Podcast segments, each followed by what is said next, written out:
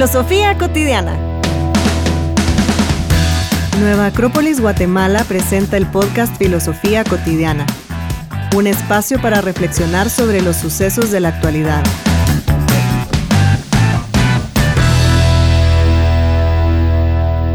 Va, vamos a, vamos a empezar. Sí, eh, ahora sí vamos a decir tu apellido. a ¿De petición del público. Eso. Es que andan ahí preguntando los fans. Ay, ¿y quién es? ¿Qué- qué ¿De- de apellido? ¿Quién es la, Esa- la voz de esa chava? Esa voz, ¿qué apellido tiene? Uh, Entonces, ¿qué le para, parece? para que Tiene sepan. Instagram. Ujú. Ah, ¿Cómo la podemos seguir en redes? ahí. Ala, no. Entonces, vamos a empezar el podcast con Paula Sierra Hola. y Denise Cordero. Hola, hola. Y eh, ya no sé bien qué número es. No me acuerdo. No importa. Número 8 o 9, por ahí va. El tema de hoy es, puede ser un tema como muy controversial porque es bien de telenovela o puede ser uno como muy útil porque las telenovelas al final salen de la vida real. Y el tema es, ¿para qué sirve un corazón roto? No vamos a hablar de cómo llega a romperse, porque puchica, No. romper un corazón es de muchas maneras. Y ojo que eh, romper un corazón no solamente es una ruptura amorosa. Exacto. O sea, romper un corazón también es cuando lo despiden a uno de un trabajo, cuando no sale un proyecto, o, o el dolor que a mí me parece como más difícil de llevar, que es cuando corta uno con un amigo, por Sí. ejemplo. O sea, eh, formas de romperse el corazón hay como varias. ¿va? Corta uno con un amigo. ¿Qué te parece? Es Sí. frecuente. ¿Nunca has cortado con un amigo? Eh, no. Creo que solo nos hemos distanciado. Esto Y es luego cortar con un amigo. Ah, Pero, perdón, solo quiero decir algo antes de que entremos ya de lleno al tema.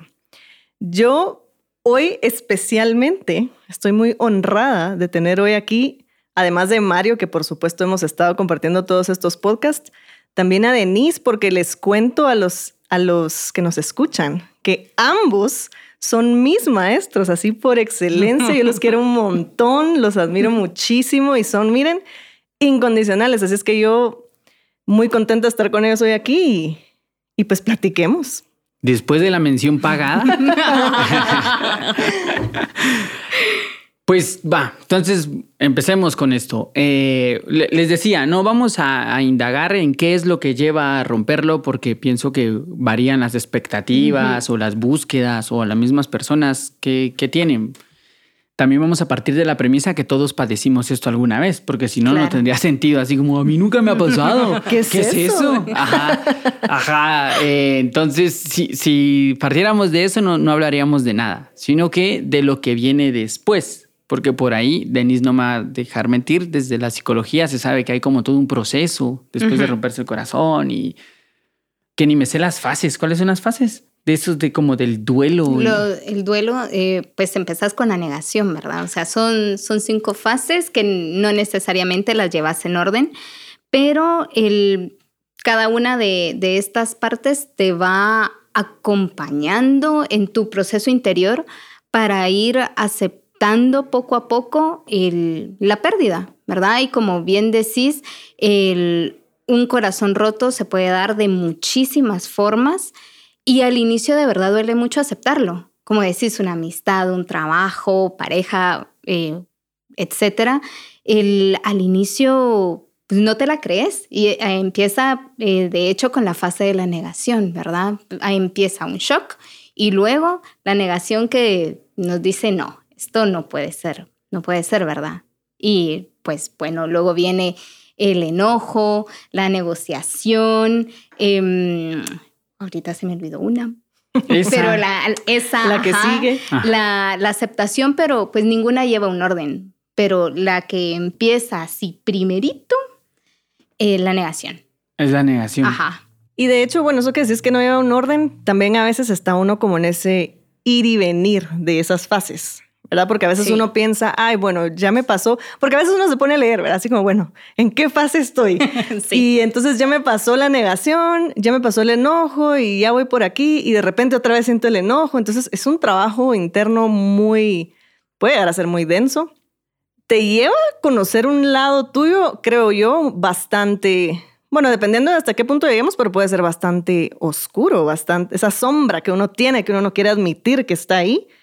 Ala, sí, puede ser muy, Pero muy ahí ese proceso. Ahí pienso yo que, o sea, ya cuando llegas a ver eso que decís tu lado oscuro y la sombra y lo demás, eh, no es al instante. No. No. O sea, eso, eso, y, y vamos a decir que hay como, como, ay, ¿cuál es la- el verbo? Rupturas. Sí.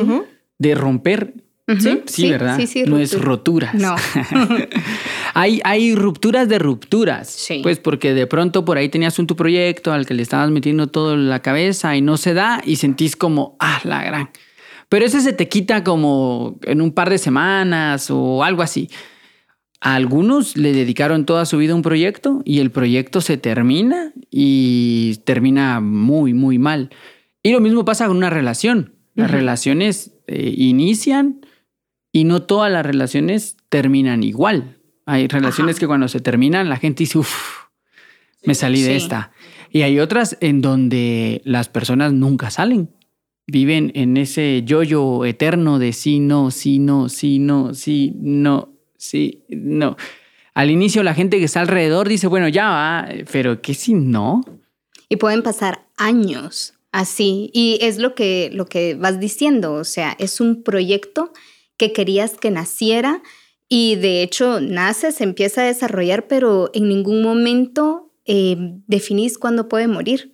¿verdad? Entonces, si se te queda el pendiente de quería que lográramos tal cosa o soñábamos tal otra, es lo que va haciendo que el proceso sea cada vez más difícil porque nos aferramos a una idea que muchas veces la idea va alimentada eh, por uno mismo. Ya ni Sí. siquiera está participando la otra persona, sino soy yo y lo que yo le aposté a toda esa idea. Y eso hace Mm. que nos anclemos todavía más.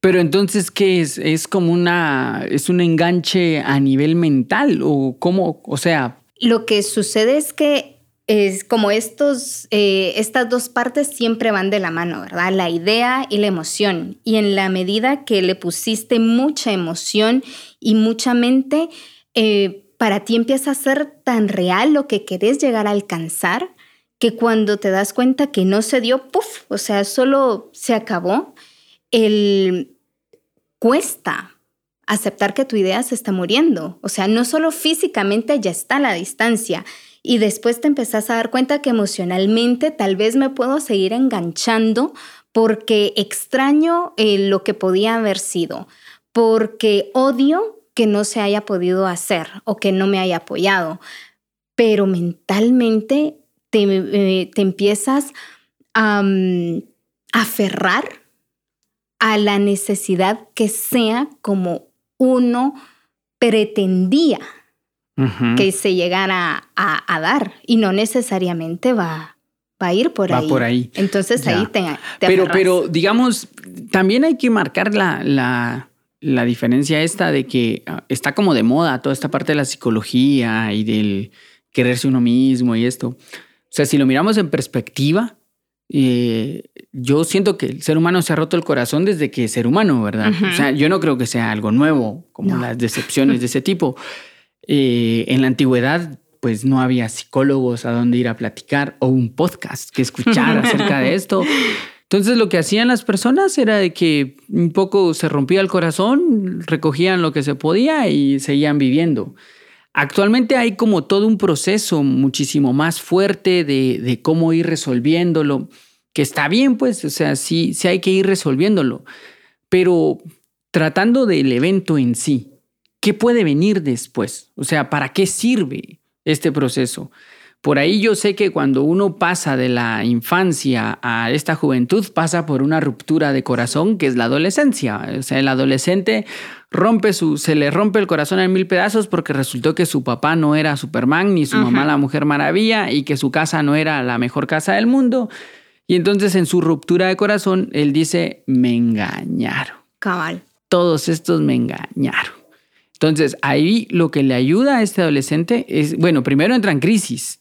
Y esta crisis le empieza como a cuestionarlo todo. ¿va? Todos estos son mentirosos, todos me han dicho mentiras. Y en su búsqueda empieza a explorar cositas. Empieza eh, estos adolescentes que son rockeros un día, al otro día raperos, al otro día son skates y así van. mientras que van definiendo su personalidad poco a poco y ya más o menos como que la van encaminando. Mm, ahí digamos que la ruptura sirvió para madurar. Ajá. Si se canaliza, ¿será que siempre sirven para eso? Yo creo que siempre te puede servir para madurar, pero definitivamente es, ese tiene que ver como un cambio en ese mundo interior nuestro, porque estamos enfrentándonos a cierta situación, sea que eh, tengo el corazón roto por una pérdida de trabajo, falleció alguien, eh, una relación, etcétera. Y eso me lleva a tener que concentrar esa energía, lo que estaba diciendo Denise, de, de no aceptar la negación, etcétera. Pero no podemos quedarnos en ese, en ese círculo de, de una muerte que de alguna manera hay dentro de nosotros, sino que nos tiene que ayudar, o sea, tiene que haber mucha voluntad y, y hasta cierto punto llegar como a una luz de, bueno, ya vi que esto pues no me salió, no era ahí, no era como tenía que ser, entonces, ¿qué voy a hacer a partir de aquí? Es una situación también siento mucho de, de llegar a conocer una parte de uno mismo, porque realmente creo que tendremos toda la vida y quién sabe cuántas más para tratar de conocernos, pero es ese reconocimiento de algo en nosotros que ya no casa, que ya no queda bien y que hay que aceptar que tiene que haber un cambio. Ya. Tenemos que buscar como nuevas luces, nuevos respiros, nuevas situaciones. Sí, pero ah, digamos mi punto es, ahí suena como bien bonito, entonces rompámonos el corazón cada ocho días, ¿va? Y así nos hacemos súper Cada brillantes. días. Pero por eso te dije, después de... Eso es un trabajo. Pero, ajá, entonces mi punto es, es que suena como bien bonito y, y suena como bien, ay, sí, vamos, vas a encontrar quién eres después de romperte el corazón y esto. Pero lo que pasa es que al, al hacerlo así tan trivial, pienso yo que también se pierde una parte fundamental, que es que el ser humano solo crece, o no solo, pero el 90% de las veces crece solo frente al dolor. Y uno de los dolores que no puede ignorar, porque ignora a todos, ignora el hambre en el mundo, ignora la injusticia, ignora a todos, pero su corazón roto no lo puede ignorar. Por mucho que se las lleve, su propia imagen de sí mismo, porque al final el corazón roto es yo, mi esquema, mi vida, mi esto está hecho mil pedazos. Entonces, claro, eh, así como el que siente la injusticia del hambre empieza a culpar al gobierno o a quien sea, el que se rompe el corazón dice, fue culpa de la otra o del otro o de la empresa o de mi jefe, porque yo, la mejor persona del mundo, no merecía que me hicieran eso. Ajá, y será. Y entonces entra mi, mi no sé si es preocupación, pero mi, mi, mi punto de si esta persona realmente no hace una reflexión, si empieza a decir, no, pero es que de toda pérdida uno aprende y ahora encontraré la luz, no va a aprovechar esta oportunidad para conocerse. y la va a volver a repetir tantas veces sea necesario. O sea, en la medida que seguimos eh, cerrándonos a, reconocer el dolor y tomarlo con las manos y decir, wow, sí, mi corazón está hecho añicos y no sé dónde están las partecitas, pero hay que empezar a recoger. Em, creo que ese punto es fundamental y estás hablando de la soledad ese es un golpe muy fuerte porque ya sea una pérdida de un proyecto en el trabajo, hay una parte que le toca vivir a uno eh, solo y que de verdad es muy personal. Y ante esa soledad em, viene la incomodidad de tenerse que ver uno tal cual es, ¿verdad? Entonces te empezás a topar con que tengo áreas que no son muy bonitas y si estoy solo no las puedo ocultar. Entonces prefiero empezarme a ocupar en N cantidad de cosas, eh, salir, no sé, eh, irme a comprar algún, eh, algún libro, a irme a hacer el pelo, o sea, muchísimas cosas que buscamos fuera para evitar la incomodidad de decir, ok, hoy es un día miércoles y no tengo con quién almorzar y me toca comer conmigo misma. Ah, Ok, voy a llevarme mi libro, pero ¿y si me terminé el libro? Y aquí en el restaurante me están viendo que estoy sola y ahora, ¿qué voy a hacer? Sí, pues es como que el propio prejuicio Exactamente. salta. Porque empiezan a salir las cosas que uno antes le podía achacar a la otra persona. Es que tú no me escuchas cuando, cuando te hablo. Ok, y estando sola, ¿me escucho cuando yo estoy hablando? ¿Estoy escuchando dónde está mi dolor? Va, pero, o sea, entiendo y, estoy de acuerdo. Cuando, cuando uno desmantela una imagen, la que desmantela es la propia. Y entonces empieza a tratar de ver qué, qué está pasando ahí, qué pedazos quedan, eh, qué realmente soy, cuánto me mimeticé hacia lo otro, cuánto realmente era mío, cuánto era de lo otro.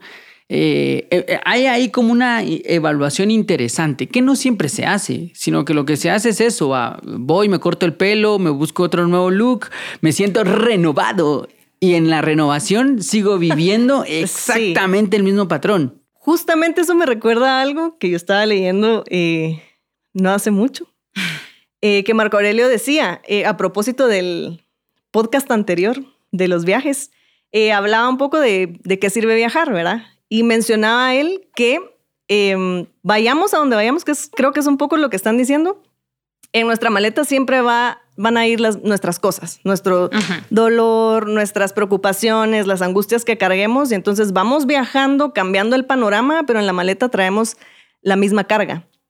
Precisamente por eso mencionabas hace un rato que se vuelve emo la niña o el niño, después skater, después que, ¿verdad?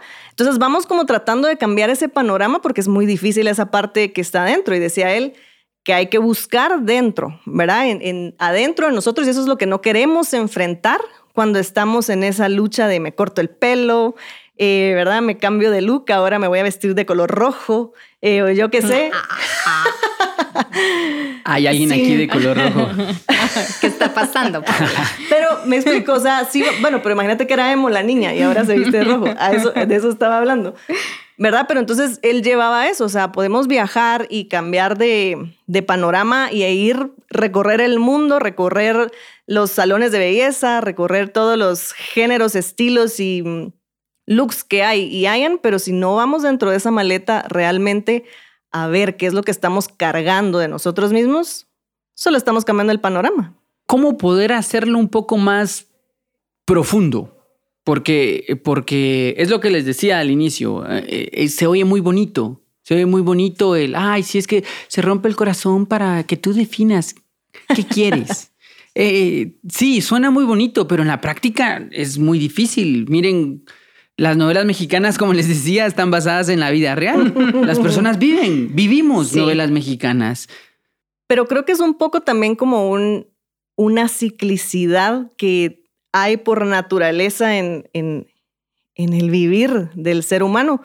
Eh, a propósito de, mis clases con mi maestro, con, uno de mis maestros aquí presentes, justo el mito de Gilgamesh, que él está buscando la inmortalidad y bueno, finalmente se le rompe el corazón cuando muere su gran amigo y él pues es, pasa por toda esta batalla para lograr entender, ¿verdad? Que, que pues la inmortalidad no existe y creo que es un poco eso, porque nos metemos a un proyecto, queremos que salga súper bien, pero todos estamos claros que nada dura para siempre. No. Y es Eso es lo que yo creo, que no estamos claros. Pero, ah, bueno, pero entonces eh, tenés razón, pero se supone que sabemos que nada dure para siempre, que, que, nada dura para siempre, pero estamos esperando eso. Llega el momento en que no funciona el proyecto y se derrumba todo y es como un, hay un, eh, ¿cómo se dice? Se pierde el equilibrio, eh, etcétera. Pero hay una necesidad de, de, esa ciclicidad que tiene que haber. No sé si lo dije bien. Hay una ciclicidad necesaria en la vida que es muy difícil de entender, sobre todo cuando uno está abajito, ¿verdad? Mm. Revolcándose en, en el lodo, ¿verdad? Tratando de salir de ahí. Pero tiene que haber esa ciclicidad para que alguna vez logremos ver que hay algo dentro de nosotros que, que probablemente nos está queriendo enseñar algo, que queremos cambiar, que tenemos que cambiar. O sea, tiene que haber destrucción para que surjan cosas nuevas. Ahorita que mencionas esto, mm, me hace recordar que hay momentos donde tenemos como cierta tolerancia, resistencia al dolor. Entonces lo vamos aguantando, aguantando, pero llega un momento donde uno de los golpes es lo suficientemente fuerte que ya no te puedes esconder y de verdad se te derrumba todo y toca empezar todo ese proceso incómodo, feo, triste, solo. Eh, pues con lo que estoy diciendo no es nada alentador, pero es lo que de verdad vivimos. Y ahí eh, uno en el suelo comiendo polvo, toca sentarse y decir, bueno, y ahora me voy a replantear por dónde empiezo. Y esa parte es bien incómoda porque toca verse y decir, todo lo que yo puse afuera, mucho de eso es lo que ni siquiera me doy a mí. Entonces, eh, por eso se me hace más cómodo hacer responsable al otro para que yo esté libre y pues yo no fui, no me valoraron, no me quisieron, no me vieron, no me reconocieron, etc. Pero cuando el dolor es realmente fuerte, uno se empieza a ver con mayor claridad y ve partes que no son nada agradables. Sí, eh, o sea, yo estoy de acuerdo, lo que, lo, totalmente de acuerdo, y pienso que la teoría es bien bonita, la teoría es bien inspiradora. Te rompen el corazón para hacerte mejor, porque solo en el dolor puedes ver lo que eres y valorarte tal cual eres. Suena bien bonito, y como bien decían ustedes, cuando uno está en el ciclo bajo, nada, me rompieron el corazón porque el otro es tú, tú y todo lo demás. Eh, yo, yo creo que hay como ciertas ideas que nosotros asumimos que ya entendimos, pero que no hemos entendido. Como eso que, como lo que decía Paula, ah, es que sabemos que todo lo que inicia termina. No. Jamás. Uno nunca se, se mete en nada creyendo que va a terminar. Siempre, ni siquiera una película. A veces uno dice, ah, ya va a terminar la película. O sea, siempre hay como una resistencia al final. Sí. No creo que sea humano pensar, voy a empezar esta familia esperando que se termine. No. Ajá, no, ¿verdad? No pasa. de acuerdo. Pero entonces, esa idea no, no la vivimos. Y otra idea que no vivimos es que el dolor nos puede llegar a conocernos. Ajá. Nadie vive esa idea. Nadie dice, ay, ojalá fracase y así entiendo qué es el éxito y qué realmente quiero. Eso no existe, ¿verdad? Entonces, las teorías suenan bien bonitas, suenan bien inspiradoras, pero yo creo que ya llevándolo a la práctica, ¿para qué sirve un corazón roto? No lo sé. Tendría que saberlo cuando no me lo han roto, cuando estoy en mi época, cuando estoy en mi época, cuando todo va bien, yo debería entrar mentalmente. Bueno, pues, ¿y si esta onda no funciona? Que es un, es un ejercicio estoico. Los estoicos proponían como un ejercicio pensar en, la, en lo peor que puede suceder para que cuando sucediera mentalmente no te vieras afligido, sino que ya lo habías analizado. Bueno, ¿qué es lo peor que puede pasar? Esto, esto y esto. Pero el ser humano se resiste a esas ideas. Nos resistimos. Cuando uno dice qué es lo peor que puede pasar, ay, no, no, no hablemos de eso. Todo es ilusión. Vas a echar la sal. No, la gente dice, vas a echar la sal. Es que eso no se, eso no se piensa, eso no se, no se dice. Eh, y por eso es que nos agarra por sorpresa la cosa esta del corazón roto. Eh, creemos que no nos iba a pasar y esto. Si ahorita, por ejemplo, alguien nos estuviera escuchando, alguien que cortó hace una hora, diría, estos no saben de lo que están hablando. Tienen ni idea de lo que yo estoy viviendo. Ellos solo están teorizando porque no saben de lo que... Porque no les han roto el corazón. Ajá, seguramente esos no han vivido lo que yo he vivido. Ajá. Eh, por eso, porque yo sí creo que cuando uno está pasando ese ciclo, mm, difícil, difícil darse a entender, difícil entender. Años después pienso que uno como que empieza a correr el telón y alarán. Eso te iba a decir. de esto. Y creo que cada ruptura te va a traer algo, porque no todas te traen lo mismo. Algunas te pueden ayudar a, o sea, tal vez siendo un poquito como eh, muy dando una respuesta, pues. Pero obviamente esto es lo que yo creo, ¿verdad? No es, no es la verdad última pero te puede ayudar, por ejemplo, algunas a poner límites, otras a entender que simplemente las cosas terminan, como es en el caso de la muerte, por ejemplo, y que es parte de la vida y es algo con lo que tenemos que aprender a vivir.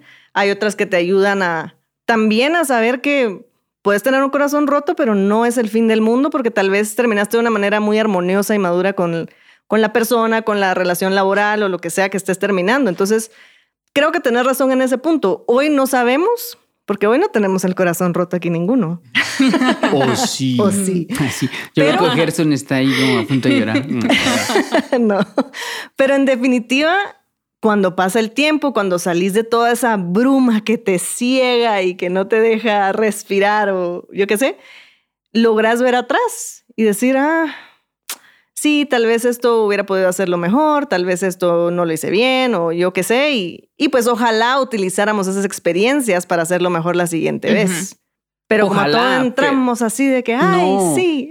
Yo, yo sí creo que, que uno de los, de los problemas como psicológicos sociales actuales es que no sabemos lidiar con esas cosas porque somos súper repetitivos, súper repetitivos, siempre buscando lo mismo, siempre repitiendo como patrones, siempre como solo le cambié el nombre, ¿verdad? Y eh, teníamos una, con un amigo, eh, decíamos, cuando él se cambiaba de trabajo, yo le preguntaba, ¿cómo te fue? Ah, pues mira, vos es el mismo infierno con diferente diablo. y, a mí me da mucha risa su respuesta porque suena como a todo, suena como a, eh, te despidieron y regresas a un trabajo igual eh, cortas una relación y regresas a una relación muy parecida. Eh, terminas algo y volvés a buscar algo como muy parecido. Creo que no hay suficiente valoración del dolor. o no, no sé si esa es la, la palabra correcta de valoración, pero si uno no aprende de esos dolores, ¿de qué va a aprender? y porque generalmente lo que uno quiere es, ya no me quiero sentir así. Entonces ahí es donde vas a cortarte el pelo o salís a la fiesta, o cualquier cosa, ¿verdad? Y creo que eh, aprender de ese dolor significa aprender también a tolerar la frustración, porque si no veo al dolor que pues obviamente en su momento cuesta mucho notarlo, pero después ya cuando las aguas se fueron tranquilizando y reconocer, ok, esto me cuesta manejarlo porque me siento frustrado, porque no me salió, tenía expectativas, etc. Eh, esa negación de sentirse frustrado hace que le pongamos una gran barrera a la oportunidad de aprendizaje que nos está dando el, dolor. El dolor eh, que nosotros, pues de cierta forma, también fuimos eh, buscando, ¿sí? Porque al final eh, empezamos a tener los resultados de lo que ha salido de nosotros, de lo que hemos omitido, de lo que dimos de más, etcétera, etcétera. Y en especial de las cosas que nos contamos a nosotros mismos. Y es muy doloroso darse cuenta que eh, uno fingió ser, parecer, querer, ¿sí? Esto me recuerda que en, el colegio, y como lo mencionaban en uno de los podcasts anteriores, que si se hacía correo con otros ah, colegios. en, mi colegio pues también se hacía. Y el, pues había una, una compañera, una amiga que tenía una letra muy bonita. Estábamos con el primero básico, entonces eh, era así como, mira, fíjate que le tengo que escribir la carta a fulanito. Eh, decirle tal cosa, no, borra esto pero que vaya con tu letra para que vea que es, está bonita, ¿verdad? Entonces eh, llegó el punto donde ella tenía que responder el correo y mi compañera no llegó. Y no iba a dejar oh, esperando al muchacho. Eh, entonces empezó a padecer porque ¿qué iba a hacer? ¿Qué iba a hacer? Porque tenía que responder porque eventualmente se iban a juntar en algún lugar. O sea, ya era algo importante para ella. Y esto me hacía recordar que cuántas veces nos contamos el cuento a nosotros mismos, o sea, ella era la letra, no quiero que veas mi letra fea, que para ella era fea y quizá para el otro le daba igual. Pero el punto es que em, esa letra la llevamos dentro. ¿Verdad? Esa parte que negamos y decimos, no, no, no, que no vea que, que esto sí me molesta, que eventualmente la máscara se cae y cuando estamos ahí en el dolor, mm, eh, frustrados porque no sabemos qué hacer, es el momento donde hay que aprender a ver y decir, pues sí, yo mentí. ¿Y a quién le mentí primero? A mí. A mí esperando que llenaras ese traje que yo te confeccioné y ni siquiera sé hacerlo. Y quería que a fuerza te lo pusieras, o sea, nunca te vi ni me vi. Y es ahí cuando el dolor viene, es un gran maestro y nos dice, ok, te apegaste a tus propias ideas, quisiste que el otro o la otra o el proyecto, lo que sea, fuera lo que tú ni siquiera estás dispuesto a dar, pero querías obligar a alguien más a que lo haga. ¿Verdad? Entonces... Eh, y más en una sociedad de disfraces, en donde el, disfraz, o sea, es esta cosa como de dos personas que se van a conocer por primera vez y se disfrazan para ir a verse. Y no solo físicamente, como del peinado y no sé qué, cosa que nunca más van a hacer porque no vive así, sino también en los temas. Exacto. Y también en, eh, tengo que verme, no sé. Entonces dos disfraces nunca van a coincidir en nada. Pero en lo que estabas diciendo estaba pensando que el budismo dice que la primera noble verdad es que el dolor existe. Sí. Sí, o sea, dentro de las cuatro nobles verdades que propone el budismo, la primera es el dolor existe. Y según el mito, en el momento en el que el Buda entendió el inicio y el final de la existencia, para qué existía la vida y cuál era su causa, su primera frase fue, el dolor existe. Pero yo creo que uno no ha asimilado esa existencia del dolor, sino que eh, solo dice, sí, ¿verdad? Sí, sí, sí, ¿cómo, cómo, cómo existe el dolor? Y esto me recuerda una historia que, que contó Jodorowsky en alguna conferencia esas que le vi, que eh, a Jodorowsky le pasaron como varias cosas al mismo tiempo que murió un hijo de sobredosis, la esposa fue también como, tuvo una muerte ahí como medio trágica y su otro hijo también estaba como medio mal. Y entonces Jodorowsky estaba como pasando por un dolor bien fuerte y se enteró que el Dalai Lama iba a estar en México y él estaba en Chile. Entonces dijo, voy a ir a hablar con el Dalai Lama. Y como el tipo tiene todos los conectes, logró llegar a entrevistarse con el Dalai Lama. Y le contó su historia. Me pasó esto, me pasó esto, me pasó esto, me pasó esto, me pasó esto. Y el Dalai Lama le dijo, ¿cómo duele, verdad? Y él dice que le dijo, ya sé. ya sé. Es que ya sé que duele, ahora dígame cómo salgo de ahí. Primero acepte que duele. Ajá. Primero acepte que el dolor existe. Y yo creo que uno no tiene tolerancia al dolor. Ajá. Entonces, tú, ajá. Entonces, como no quieres aceptar el dolor de tu fracaso, te vas a comprar zapatos, a pintarte el pelo o a eh, te haces un tatuaje que ahora es súper de moda en medio de esas crisis, o te vas de viaje, o algo que te haga olvidar el dolor porque no querés aceptar que el dolor existe. Entonces te rompiste el corazón en vano, así como no solo. Te lo rompiste y ahora con lo que podrías hacer algo, lo ignoras. Y entonces en lugar como de ir armando otro, ahí le echas super bonder a la onda y seguís, va. Y entonces de pronto volvés a usar ese mismo corazón y se empieza a salir otra vez el agua porque está roto. Como decía tu amigo, otro, otro diablo. sí, es el, sí, es el mismo infierno con diferente diablo. Entonces yo creo que el corazón roto sirve si se acepta ese dolor. Si no se acepta, pienso que en balde se padece, en balde tienen todas esas expectativas. Y quizás es tema para, para otro podcast, pero todo parte de esto que hemos ido medio hablando, de que es una proyección de uno mismo al final de cuentas. Eh, el puchica, hoy hay mucho budismo. El mismo, el mismo Dhammapada eh, dice: eh, Él me ha herido, él me ha lastimado, él me ha robado. No se, no se extingue el dolor de aquellos que piensan de esta manera. Porque al final lo que está diciendo el budismo es Nadie te roba, nadie te lastima, nadie te ha herido. Aquí uno solito llegó caminando a donde quiso llegar. Pero lo que pasa es que la telenovela está bien planteada y entonces todas las telenovelas tienen un villano y un héroe. Y uno siempre es el héroe, obviamente. Así es. A uno le rompen el corazón porque uno no lo ha hecho. No, no, no, no. No, no, no. Ajá. ¿Nunca hemos roto un corazón? Claro que sí. yo. Ajá, bueno, todos menos Paula y yo. yo sí. ¿Para qué te digo que no? Sí, sí diría. Sí, así marcado, así uno menos. Uno menos. ya, rompió, ya rompió corazón, ya, ¿qué más? Continuemos.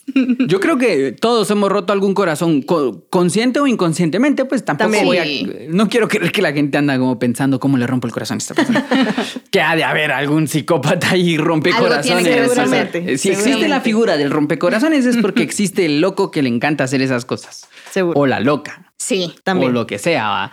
Eh, pero lo que creo es que eh, salir de, esta víctima, de salir de ese papel de la víctima, quizá no es para qué sirve un corazón roto, sino para qué me sirve romperme el corazón.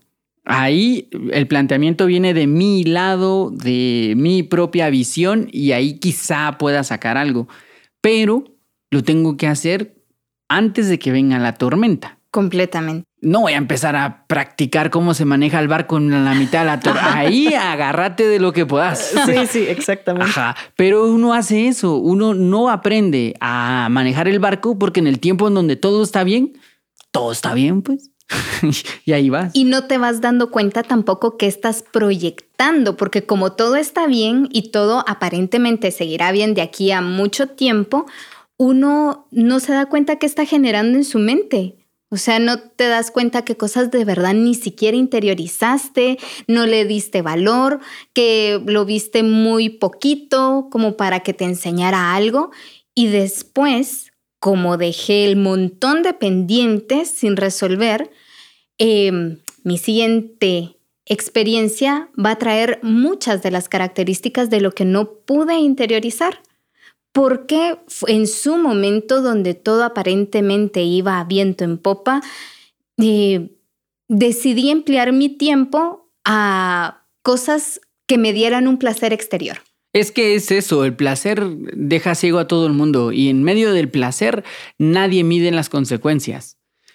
nadie, a la mitad de la fiesta, nadie dice, puchica, mañana me va a llevar la tristeza. Nada. sí, otra. Eh, eh, eh. Y al otro día, ah, la gran, ¿qué pasó? Pero se nos olvida porque ocho días después, otra. Eh, eh. O sea que, en general, la falta de reflexión nos conduce de cabeza al placer y el placer inevitablemente termina Ajá. y empieza el dolor. y andamos huyendo constantemente de, de, ese dolor, vamos buscando placer de todas las maneras posibles eh, para evitar algo que yo les decía al inicio, la soledad, para evitar escucharse en ese momento incómodo donde uno puede decir, ay, sí, a veces soy aburrido. Ajá. Y, que, y cómo voy a lidiar con mi propio aburrimiento, o sea, ¿verdad? Ahí ya empezamos a vernos y darnos cuenta que, ah, ¿cómo le voy a presentar a mi siguiente cita que soy aburrido? No, me pongo el montón de máscaras y, pero soy de lo más entretenido, ameno y demás. Ajá, pero se te acaban los chistes. Exactamente. Yo sé, se acaban los chistes. Qué interesante eso que, decían, porque ya hablamos, ¿verdad? Que estamos eh, huyendo de ese dolor, no queremos sentirlo y entonces se nos lo le echa uno, ¿cómo era? Superglue. Y seguimos y, y viene el otro diablo y a la misma vuelta. Pero tampoco cuando estamos en paz, en, todo está fluyendo en armonía, tampoco nos dedicamos a a reflexionar, o sea, ni reflexionamos ni en el dolor, ni en el placer, y todo eso es lo que nos estamos propiciando a nosotros mismos, los que, lo que estamos atrayendo. Entonces, creo que es muy valioso ese poder tener esa conciencia de de verdad reflexionar cuando estamos bien, cuando aparentemente todo va muy bien y, y, va a durar para siempre esa armonía y pensar en esos momentos que quiero atraer a mi vida, que quiero hacer mejor, qué quiero, eh, en, qué áreas de mi vida quiero crecer, etc. Y cuando llegue el dolor, que esa reflexión en esos momentos altos me ayuden un poco a amortiguar ese dolor sin tener que huir de él para poder enfrentarme a mí mismo finalmente. Y eso es irle dando un sentido a cada experiencia que uno vive cotidianamente. ¿verdad? O sea, todos los días creo que tenemos algo que, que aprender. ¿Verdad? Entonces, el, si hoy me di cuenta que me cuesta tener paciencia porque en la cola del banco no pasaba, se fue el sistema, etcétera, y estaba muy desesperada, pues bueno, ¿qué me enseñó esta impaciencia de mí hoy? Porque con esa misma impaciencia, si no la trabajo, es con la que voy a estar lidiando más adelante cuando algo no me salga como espero y voy a querer que se resuelva para ayer y no, no voy a poder eh, estar lo suficientemente eh, fuerte para ver con tranquilidad o la, hay algo eh, similar a la tranquilidad en un momento de, de mucho dolor, no lo voy a poder hacer si previamente no, no empecé a conocerme cómo soy desesperada. Sí, lo que, lo que sucede específicamente en, esta, en este tema, porque ese debería ser un trabajo constante. Uno debería aprovechar todo para reflexionar por qué elijo lo que elijo, por qué me gusta tanto esto, por qué solo miro películas de este tipo. O sea, eso le debería ayudar a uno como para darle vueltas. Pero específicamente en este tema de eh, por qué se me rompe el corazón y estas cosas, supongamos que ya acepté el dolor, ¿verdad? Puchica, me dolió. Esto me duele. Esta situación me duele. Acepte el dolor déjese ir en el dolor. Me duele. ¿sí? La segunda eh, es la segunda noble verdad, que es cuál es la causa de este dolor. Y el, y el, budismo de una vez dice, es el, apego. Y, y, pero metiéndose un poco más en ese apego, uno empieza a ver que no es el... al inicio uno cree que es el apego a la persona, ¿sí? Y por ahí apoyado en canciones de, ay, sí, te extraño, cuando caminábamos en el parque o yo qué sé, va. Ajá, pero supongamos que logra entender qué es el apego. Porque el apego no es como de no te presto mi teléfono, no te presto mi playera. No, no, no. El apego es estar fijo en una idea que no se quiere soltar. Ese es el apego. Y muchas veces lo que duele es el apego a la idea que tengo de mí mismo. Ay, sí y esa es la más difícil de soltar, la idea de mí mismo. Porque como se recuerdan que yo era el protagonista de esta telenovela Simplemente Mario. y entonces yo simplemente Mario me veía así como por los embates de la maldad alrededor de mí y todos me traicionan o me engañan o me mienten, que pueden traicionarme, pueden mentirme, pueden engañarme, pero no si yo no estoy apegado a la idea que tengo de mí mismo. Eh, entonces, creo que, que todos estos temas emocionales, todas estas crisis emocionales, solo van a servir si primero se reflexionó, previo al, al, al, hundimiento del Titanic. Ya en la balsa, así como congelado, no se va a poner a pensar, a ver, pues, ¿cómo vine a parar acá? No, ahí sí, lo sentimos Ajá. Patadas de abogado, literal. Ya. Sí, ajá. No va a pasar. Entonces, es esto, antes de subirme al Titanic. A ver, pues, voy a subir este Titanic, que se va a hundir. ya sé cómo que se va a hundir, se va a partir en dos y solo va a quedar eh, ella viva. Yo no. Cuando uno le pregunta eso a las personas que están muy, muy enamoradas o muy enganchadas, esto no aceptan que puede salir mal. No, no, no, no. Esto va a ser perfecto. Una vez empieza a salir mal y dice, vos me echaste la sal cuando me preguntaste que esto. no, ya nada. Entonces, creo que el, ir madurando necesariamente lleva a irse rompiendo un poco el corazón, que está bueno también porque si no, uno seguiría siendo niño en muchos aspectos y seguiría teniendo como unas imágenes de niño. El problema está romperse el corazón y volver a armarlo de la misma manera, porque entonces lo que tenemos son adultos niños. Son adultos berrinchudos, son adultos que siempre se buscan solo lo que ellos quieren, porque todos los demás están equivocados, menos yo. Y ahí pienso que no hay ningún avance de ninguna forma. Y viene este dolor que va a ser más fuerte. Ajá. Hasta que eh, uno aprenda a rearmar, pero de otra forma. Ojalá, porque de verdad que podemos morirnos sin haber aprendido nada. Podemos eh, habernos muerto después de 40 matrimonios y creer que todos los hombres son iguales. A eso iba también porque finalmente las experiencias son nuestras. Sí, eh, como dijiste, somos los protagonistas de la novela y tenemos nuestros actores secundarios ahí alrededor dándole vida. Simplemente Paula. Paula sí es nombre de novela. y entonces, pero esa experiencia que yo voy a vivir se me va a repetir Pero entonces está en mí el realmente decidir, bueno, este camino, como que ya lo, esta Titanic, yo ya me, yo ya me había subido una vez, ¿será que me voy a subir otra vez? Y era lo que decías, de verdad pensar en todas las, las posibilidades de a dónde puede parar esto y muy maduramente y con toda la fuerza que hay dentro, bueno, le voy a entrar, está bien, le voy a entrar, sabiendo que probablemente no vaya a salir como yo espero, porque esas expectativas creo yo que también es lo que lo, bueno, lo que estabas diciendo, es lo que lo, lo destruye, lo que te rompe el corazón finalmente, pero sí tiene que haber esa, tiene que estar la experiencia, tenemos que pasar por esas experiencias, pero cuando se nos repitan esas experiencias, estar conscientes, estar atentos a que, ah, esto como, esto como que ya lo viví, esto como que ya sé por dónde va, bueno, pero no dejarnos llevar solo por el, la ilusión ¿verdad? Y, y, la, ¿cómo se dice? La idea que yo tengo creada en mi cabeza de perfecto, ¿verdad? Sino que de veras ser racionales, es tener los pies en, las, en la tierra y decir, bueno, este trabajo no va a ser eterno probablemente, entonces tal vez empiezo a ahorrar para que si se me acaba algún día, tengo ahí algo. Y si no se me acaba, pues qué bien, tengo igual ahorrado, pero que siempre esté esa otra posibilidad, que aprendamos de verdad de esas experiencias que ya nos han roto el corazón. Ajá, porque imagínate cuánto dolor tirado, ¿verdad? Ajá, desperdiciado. Que podría ser una inversión. Ajá, ajá, ajá. Y no sé cuánto tenés ya ahorrado. Ay, Dios. Así te contaba. Si aceptaran eso en el banco, mira. Mira, si aceptaran eso en el banco. Si aceptaran eso en el banco ahorita. Yo invito. Sí, yo creo que, que en general toda, la, toda experiencia puede nutrir al ser humano, ¿verdad?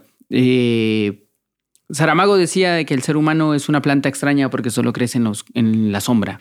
Y es verdad. Eh, hay, una cosa bien rara de que cuando todo nos está yendo bien, todo es como bien lindo, eh, a uno se le olvida la reflexión, a uno se le olvida el autocuestionarse, el mejoramiento, a uno se le olvida a uno y uno se la lleva de soy el rey del mundo, así ya lo del, siguiendo con el Titanic, soy el rey del mundo. Eh, porque te dejas llevar, te, te dejas llevar por ese placer, pero uno debería de mantener muy consciente algunos principios. Todo el tiempo estar reflexionando sobre ciertos principios.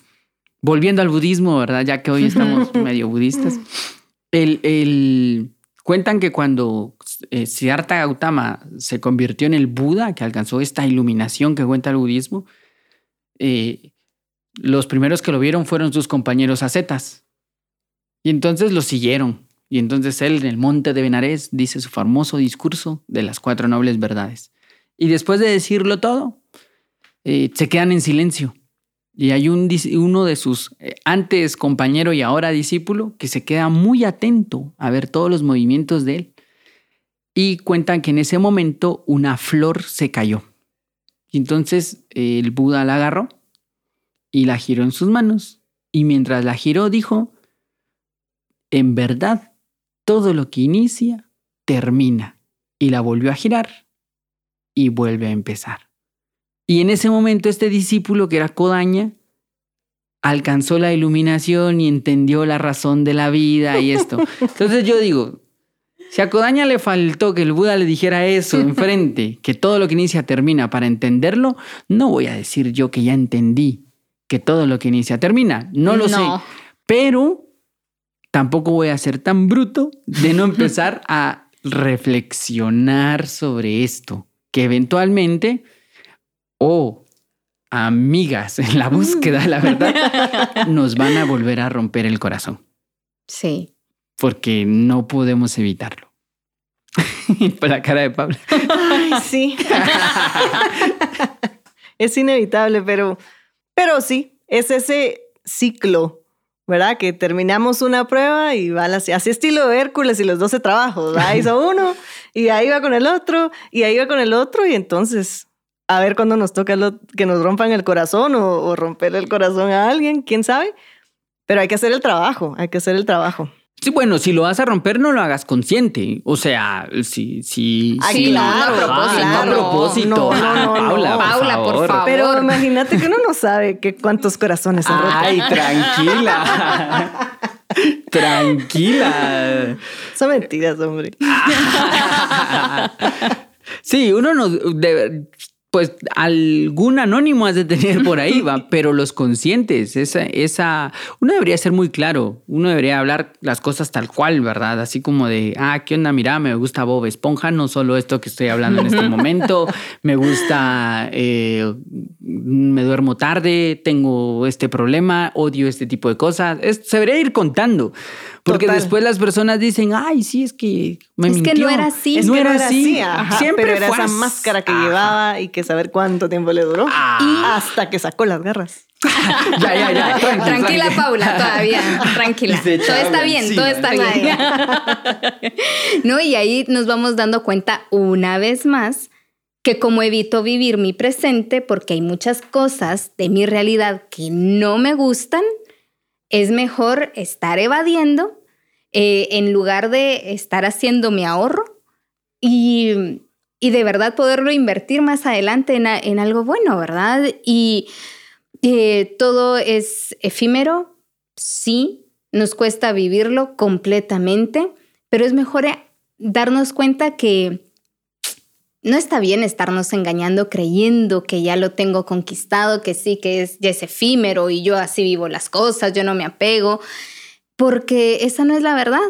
Y es lo que va a hacer que nos cueste más recuperarnos y, poder realmente asimilar, porque creo que todas las situaciones que vivimos en la vida siempre tienen una enseñanza, eh, como hablábamos, ¿para qué vivirlas en balde? Mejor que tengan un, un sentido.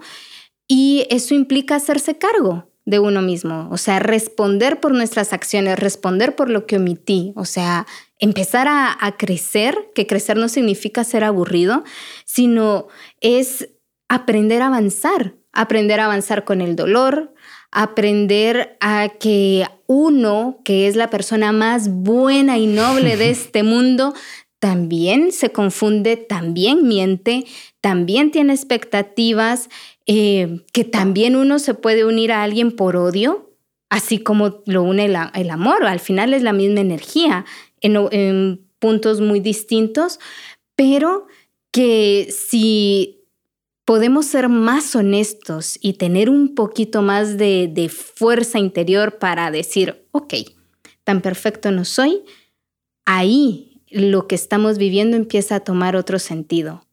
Y, Sí. y nuestro victimismo, que es tan, tan cómodo, aunque nos produce dolor, eh, cómodo porque lo conocemos, le empieza a bajarle uno un poco eh, las rayitas al drama que le pone. Porque ya se da cuenta que uno también colaboró Ajá, para que la situación Exacto. Y, y es que también tienes que ir como aceptando ciertas Sí. cosas, ¿verdad? En el, en el final, no sé si ustedes vieron la película Her. Sí. Ah, va, sí, sí, va. Y si alguien no la ha visto en- de los que nos están escuchando, eh, terminando el podcast, Vayan se a verla. Ponen a ver la película. Pero es- al final, eh, ala, no me recuerdo cómo se llama él, Timothy, no, el personaje se No llama algo así. que el actor. No, el actor es Phoenix. Pero él le escribe una carta a su exnovia, que fue la que el dolor de eso fue lo que lo llevó a enamorarse del sistema operativo, no haber podido asimilar eso. Y entonces, entre toda la carta le dice algo así como de, siempre te llevaré. O sea, ya no puedo evitarlo porque siempre te llevaré. Entonces yo pienso que al final también hay que ir integrando esas experiencias, tenés que ir sacando, sirniendo, reflexionando y, empezar a ver que pues uno cambia, las personas cambian, todo cambia y, y así a lo cursi de Neruda de nosotros los de entonces ya, no, somos, los mismos. Ajá. Porque, porque hay que darle esa vuelta. Si no, a la gran, las personas terminan odiando durante años a una persona. Y enfermas. Ajá, y así como de, yo ja, llevo 43 años de no hablarle a eso. y no, no se puede vivir así. Y el daño es para ti mismo. Ajá. Esperando que el otro lo padezca. Ajá. Sí, ajá, completamente así como de me- loco. Espero que la vida se las cobre. ja, ja. qué horrible, qué horrible. Y ahí no sirvió de nada haber padecido tanto dolor. Ahí sí se fue a saco roto todas esas Ajá. cosas. Entonces, yo sí creo que un corazón roto sirve si se tienen las herramientas. Si no, volverá. las oscuras golondrinas. Chica, qué poeta soy, va. Eh, Ay, hasta el es que hasta Becker trajimos. Perdón, perdón, es que... Mario Becker. me, me Él no dijo su apellido, pero es... Becker. Becker. Pero sí, pienso que hay, que hay que darle mucha más reflexión en tiempos tranquilos. ¿Qué está pasando? ¿Qué quiero? Establecer mis límites. Eh, ¿Quién soy?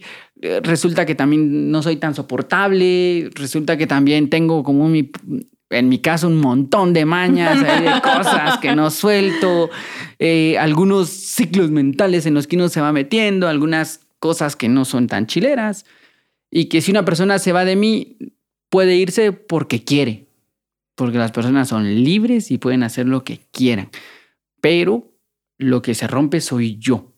Y si no aprendo algo, me volveré Volverá. Ajá. Por gusto, el corazón roto. Ay, no, hombre. Ya vieron que ahora no se pueden desperdiciar los corazones rotos, hombre. Aprovechen. Sí, se les puede sacar el jugo sí. al, y creo que con algo que decís que me recordaba también a la película del eterno resplandor de una mente sin recuerdos, véanla, es genial. Sí, ya la vi. Em, miren, tampoco podemos eh, borrar nuestro pasado ok, lo hice mal, sí, lo asumo, aprendo y debo de avanzar. O lo hice bien, qué buena onda, continuemos, ¿verdad? Porque el, como una de las tantas partes de lo que ellos están buscando es un final, un final que no se tuvo, eh, borrar también el dolor, pero el dolor no se puede borrar, hay que aceptarlo. ¿Me duele? Sí vivo completamente el dolor, es mejor consumir, vivirlo y decir, ok, empezó a terminarse y ¿qué puedo hacer? No voy a borrar esta parte de la historia de mi vida. O sea, borrar una parte de nuestra historia es borrar información súper valiosa, ¿verdad? Entonces, pues también eh, aceptar que hay partes que quizá no son muy agradables, pero que es parte de lo que nos ha permitido ser quienes somos. Y sé que esto puede sonar como bien a, frase de Facebook o este tipo de, cosas. La tía Consuelo. De la tía Consuelo, oh yeah. No, que pues, ¿por qué avergonzarte por quién sos? Ajá. O sea, tanto tiempo, tanta máscara, tanto dolor fingiendo ser otra cosa, que me produce más dolor. Mejor empiezo a aceptar que, que sí, no soy tan agradable, no soy tan bonita, etc. Pero es parte de mi historia que no se vale decir aquí me quedo, así soy yo y así que me quieran. No, sino eh, avanzar, aprender, reconocer mi dolor y proyectarlo, o sea, darle un nuevo significado a, lo que viví, porque lo que viví no solo fue horrible, ni tampoco fue perfecto, sino darle un nuevo significado para que de verdad se vuelva eh, una herramienta eh, más adelante, que quizá en el momento no la veo, pero más adelante puede tener mucho sentido. Sí. Por eso no se pueden borrar esas cosas, porque nos van a hacer, nos, nos llevan a donde estamos hoy. Ajá. Y, nos tienen que servir eventualmente para algo. Es un equilibrio. Ah, tampoco va a seguir obsesionado por el pasado, pero tampoco hay que como, como ignorarlo. Claro. Es estudiar la historia. Uno no estudia la historia llorando, así no estudia la historia porque ¿qué pasó después? Ajá. ¿Y qué vino después? Entonces es estudiar tu propia historia. Y como uno no es tan interesante como los países, lo más interesante que te puede pasar quizás que te rompan el corazón. y ver los ciclos. Tú mencionabas los ciclos y eso es bien importante porque cada cierto tiempo uno tiende a buscar algo similar. Porque eh, nuestro movimiento, o sea, avanzamos no de manera lineal, que eso es parte de lo que uno cree. Pero no, o sea, es, es espiraleada. Entonces, cada cierto tiempo hay cosas interiores que se vuelven a repetir. Claro, si aprendí enhorabuena. Y si no, ah, agarrar fuerzas. Hasta que aprenda. Ajá. Pues sí, pues sí. Entonces pienso que, ¿para qué sirve un corazón roto? Que cada quien lo descubra, pero sirve. Sirve. Sin duda Ajá. sirve. O- Ojalá sirva. No le tengamos miedo a ese dolor. Mm, Ajá, o, o no sé si tampoco tan... val- Yo no soy tan valiente. No, pues, no- no sé si puedo terminar como... Tienes razón, no tendré miedo. Ah, no, pero hay que tenerle respeto al dolor. Ah, total. Ajá. Y si llega a aprender y si no, esperar y es así. Hay que hacer que valga la pena. Me gustó este tema, me gustó este tema. Voy a ir a llorar ahorita al baño. Me gustó también. A mí sí, también. Y, y pues gracias, Denise. Con gusto, Eh, mucha. Gracias de nuevo, Paula. Gracias, Gerson, que está por ahí de DJ atrás de las consolas. Eso. Y entonces, pues a las personas que nos escuchan también gracias. Por ahí ya llegaron como algunos, algunos comentarios, algunas sugerencias de temas que están como bien interesantes. Es más, esta nueva ola de temas está surgiendo un poco también de comentarios que llegaron. Eh, estamos en, en Spotify, nos pueden hacer eh, sugerencias a través como de Facebook e Instagram, que estamos como Nueva Acrópolis. Eh, Paula es apellido Sierra. Eso. Lo repito por aquí. No, mentira, la estoy molestando porque por una cosa ahí que estuvimos hablando antes, porque así me gusta a mí sacar los tapitos al sol. Y gracias, Denise, de nuevo, Con buena gusto. onda. Y gracias a todos. Vayan a curarse el corazón. Hasta la próxima. Gracias, próxima. queridos maestros. Gracias, Gerson. Gracias, Gerson. Gracias a ustedes por Va. invitarme. Gracias, Denise. Adiós, adiós. Nueva Acrópolis Guatemala presentó el podcast Filosofía Cotidiana, un espacio para reflexionar sobre los sucesos de la actualidad. Para más información sobre charlas, cursos y espacios filosóficos, puedes buscarnos en nuestras redes sociales. Filosofía Cotidiana.